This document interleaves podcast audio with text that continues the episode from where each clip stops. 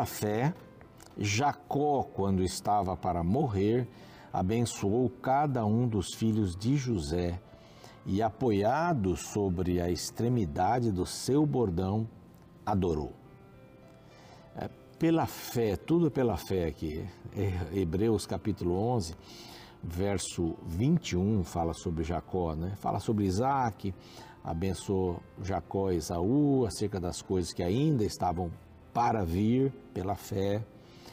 É, Isaac não tinha ideia né, do, que, do que Jacó se eh, tornaria, né?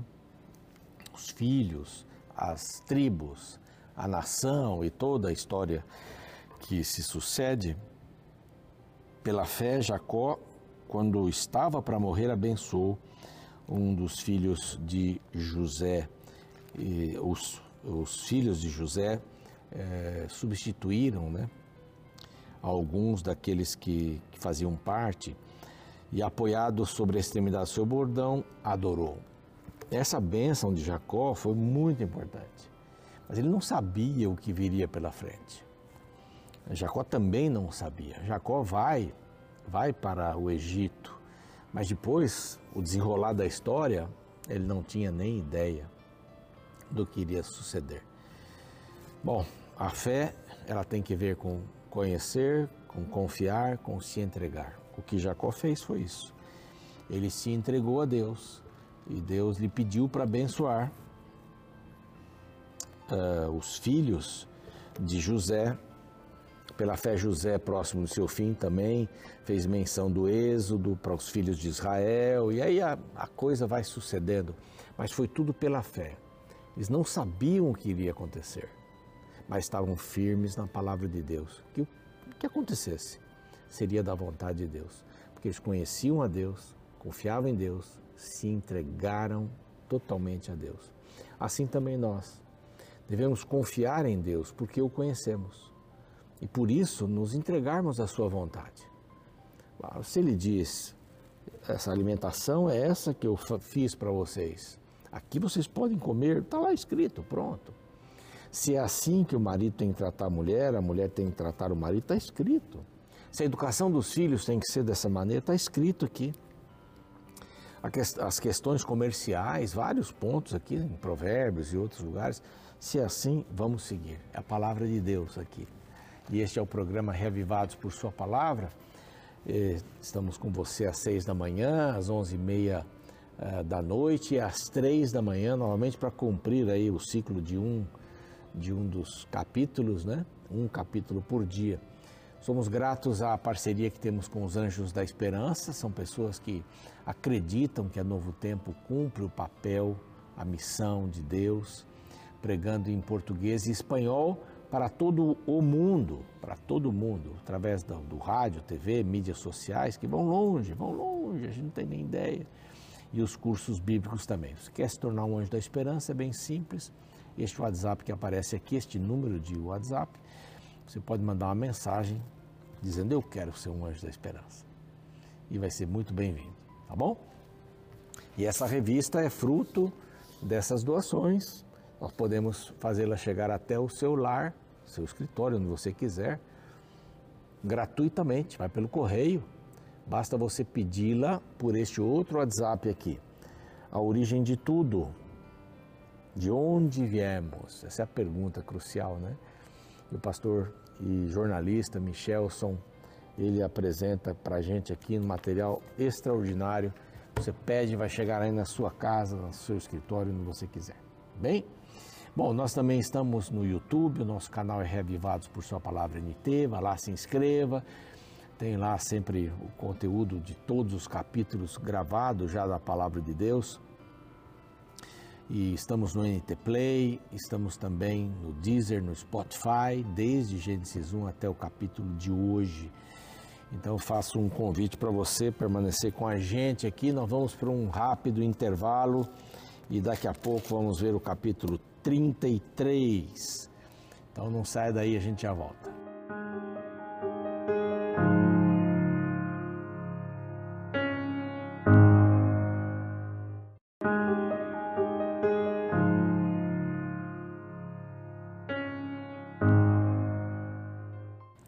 Já estamos de volta e agora o capítulo 33 de Isaías.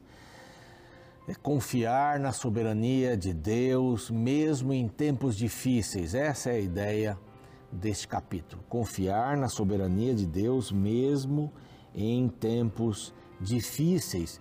E Jerusalém vai passar por uma aflição e também por um livramento. Este é um capítulo bem interessante, é o sexto ai é o sexto ai. Aqui nós encontramos ai de ti, destruidor, é a Síria. A Síria. Então daqui para frente, se a gente falar Síria, se você entender Síria, é a Síria, não é mais Síria. Síria ficou para trás, né? Mas ai de ti, destruidor, que não fostes destruído, que procedes perfidamente e não fostes tratado com perfídia.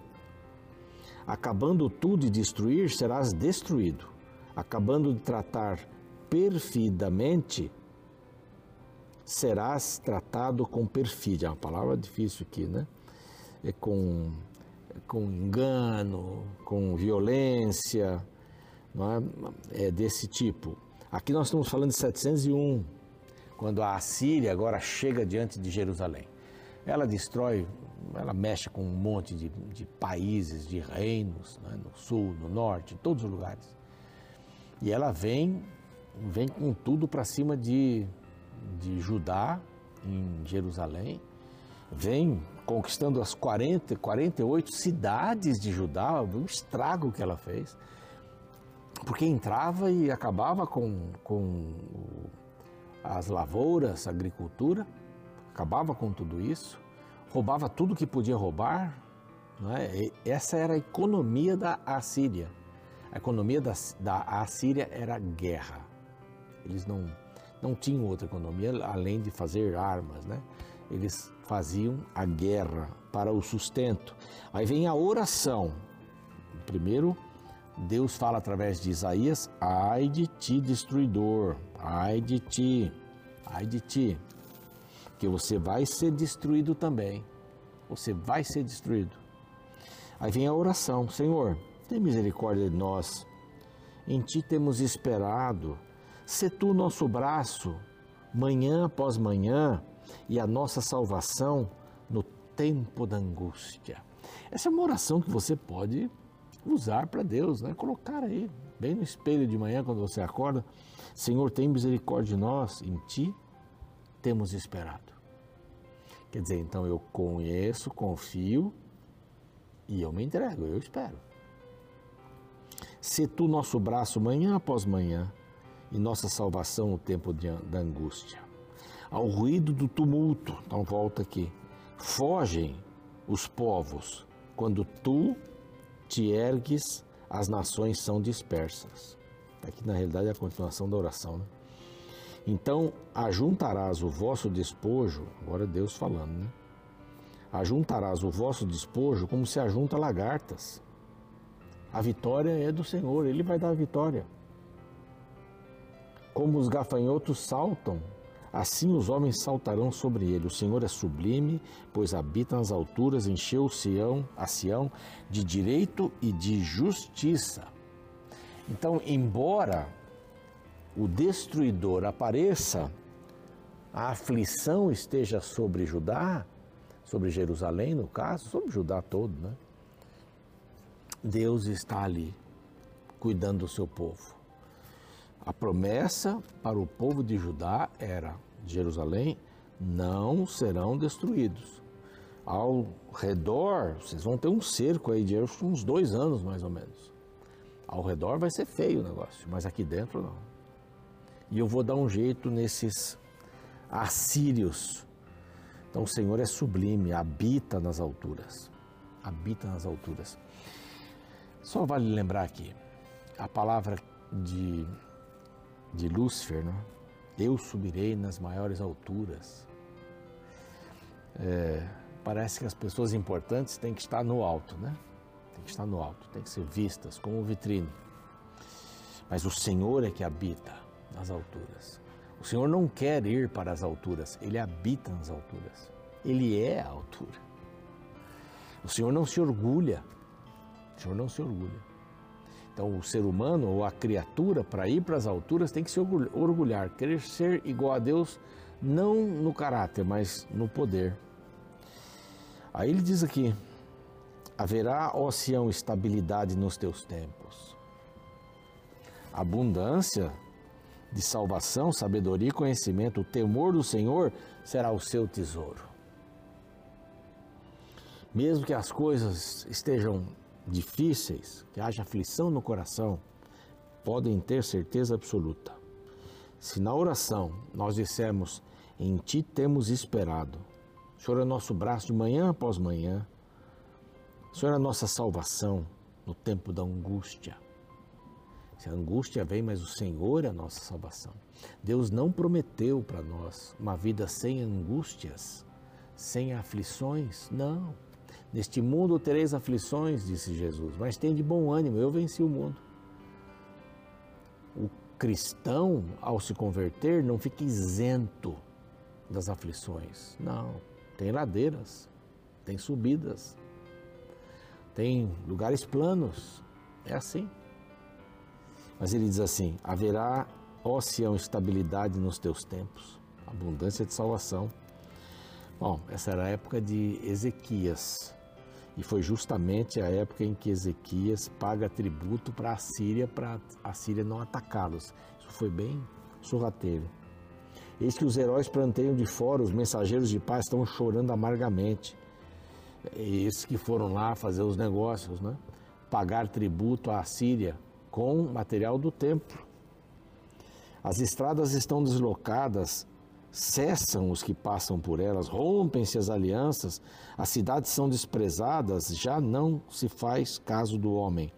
Se referindo à Assíria, que quebrou o pacto que Israel tinha com que Judá tinha com eles, inclusive com esta esse pedágio que tiveram que pagar, né? Agora me levantarei, verso 10.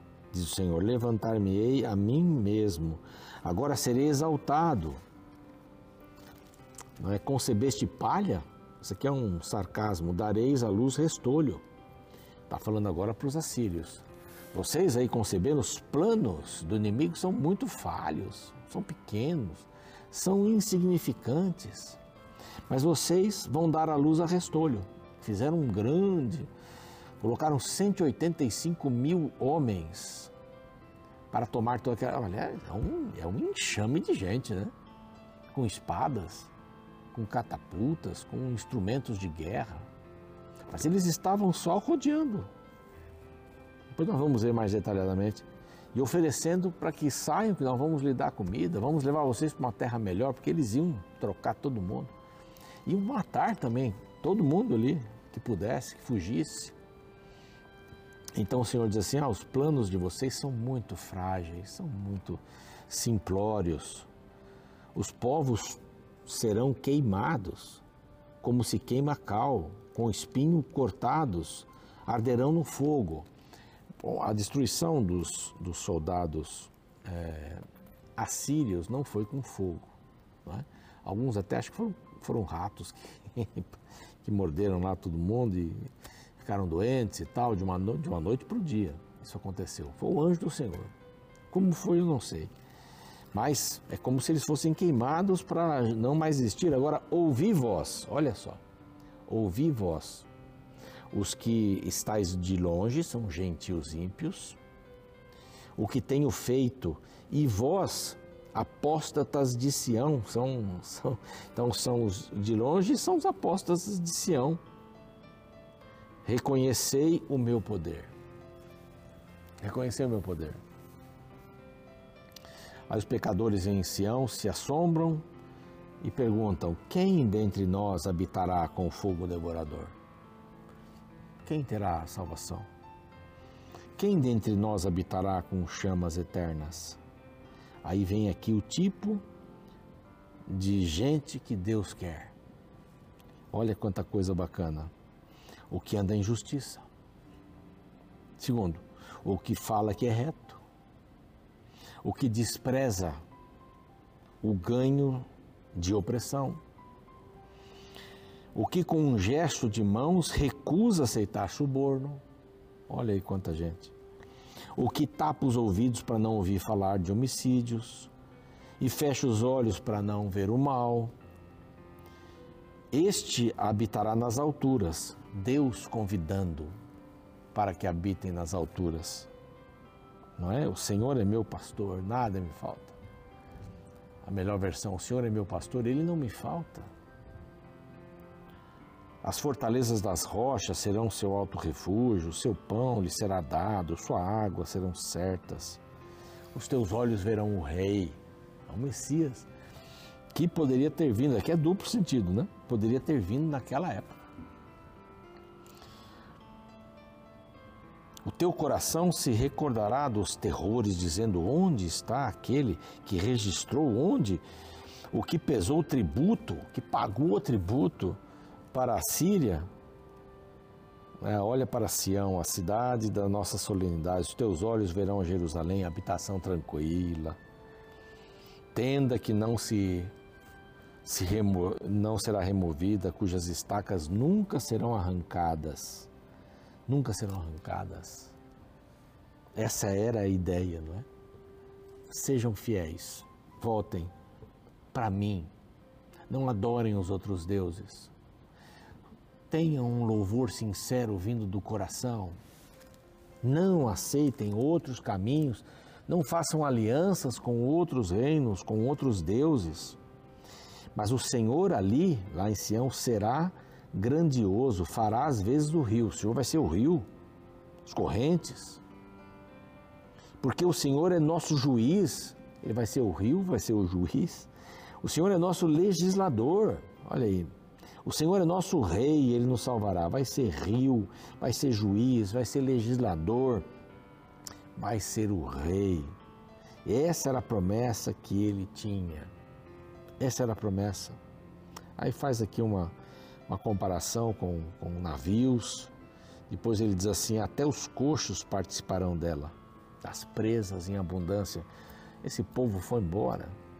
185 mil soldados morreram e outros fugiram. Até o coxo vai participar. É o que realmente aconteceu, né?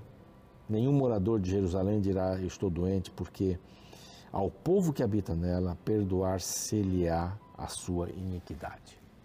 Esse, esse era o ideal, esse era o que Deus tinha em sua mente para o povo de Israel, povo de Judá e de Israel, claro e para todos nós também.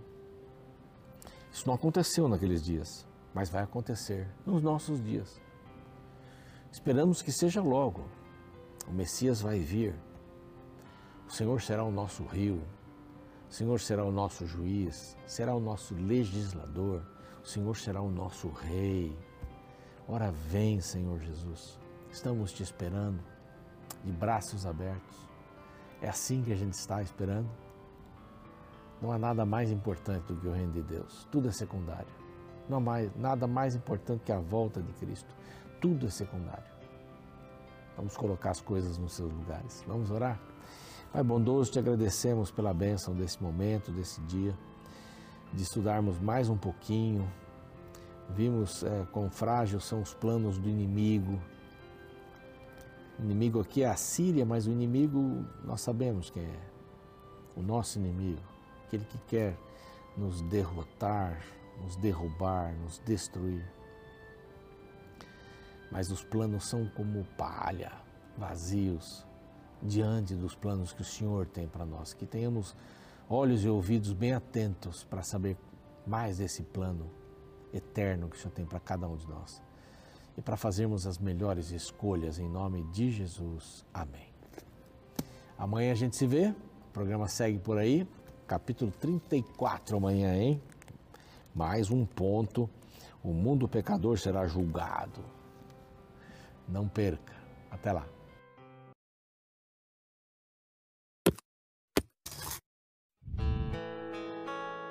Enquanto estou escrevendo esta reflexão, uma aeromoça passa por mim verificando se está tudo certo para a decolagem do avião. Enquanto orava pedindo a proteção de Deus sobre a viagem, me perguntei: e se esse avião caísse? eu estaria salvo ou perdido? Diante da pergunta, comecei a pensar nos meus erros e faltas e cheguei à conclusão de que, baseado em minhas ações, eu estaria completamente perdido. Eu não mereceria ser salvo. Mas sabe, é muito comum quando pensamos sobre o assunto da salvação, medindo os nossos méritos a partir do que fazemos, analisando se nossas obras são suficientes para nos salvar ou não.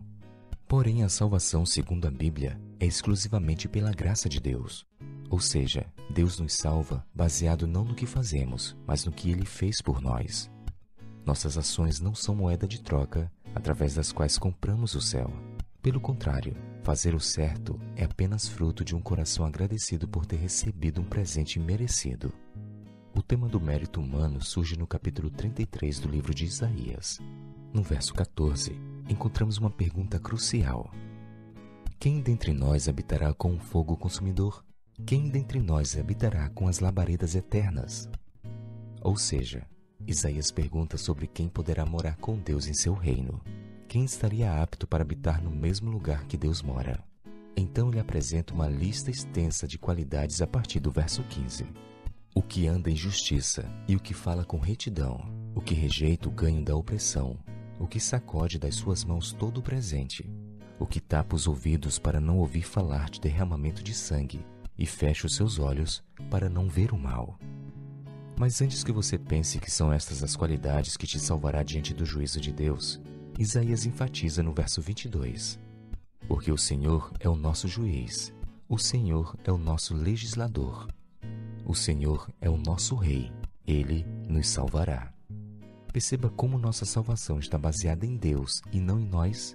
Somos salvos por causa dele e apesar de nós. Por isso que a salvação é de graça é um dom imerecido que recebemos sem pagar nada. Sabe, Deus não salva quem merece ser salvo. Ele salva quem deseja ser salvo e quem se permite salvar-se. Se a salvação fosse por causa de nossa obediência, ele não seria um dom, mas uma recompensa. Após a leitura deste capítulo, eu me deitei tranquilamente no banco do avião e fiz a seguinte oração: Senhor, não sei como será meu futuro, mas te entrego minha vida e confio que tua graça me salvará.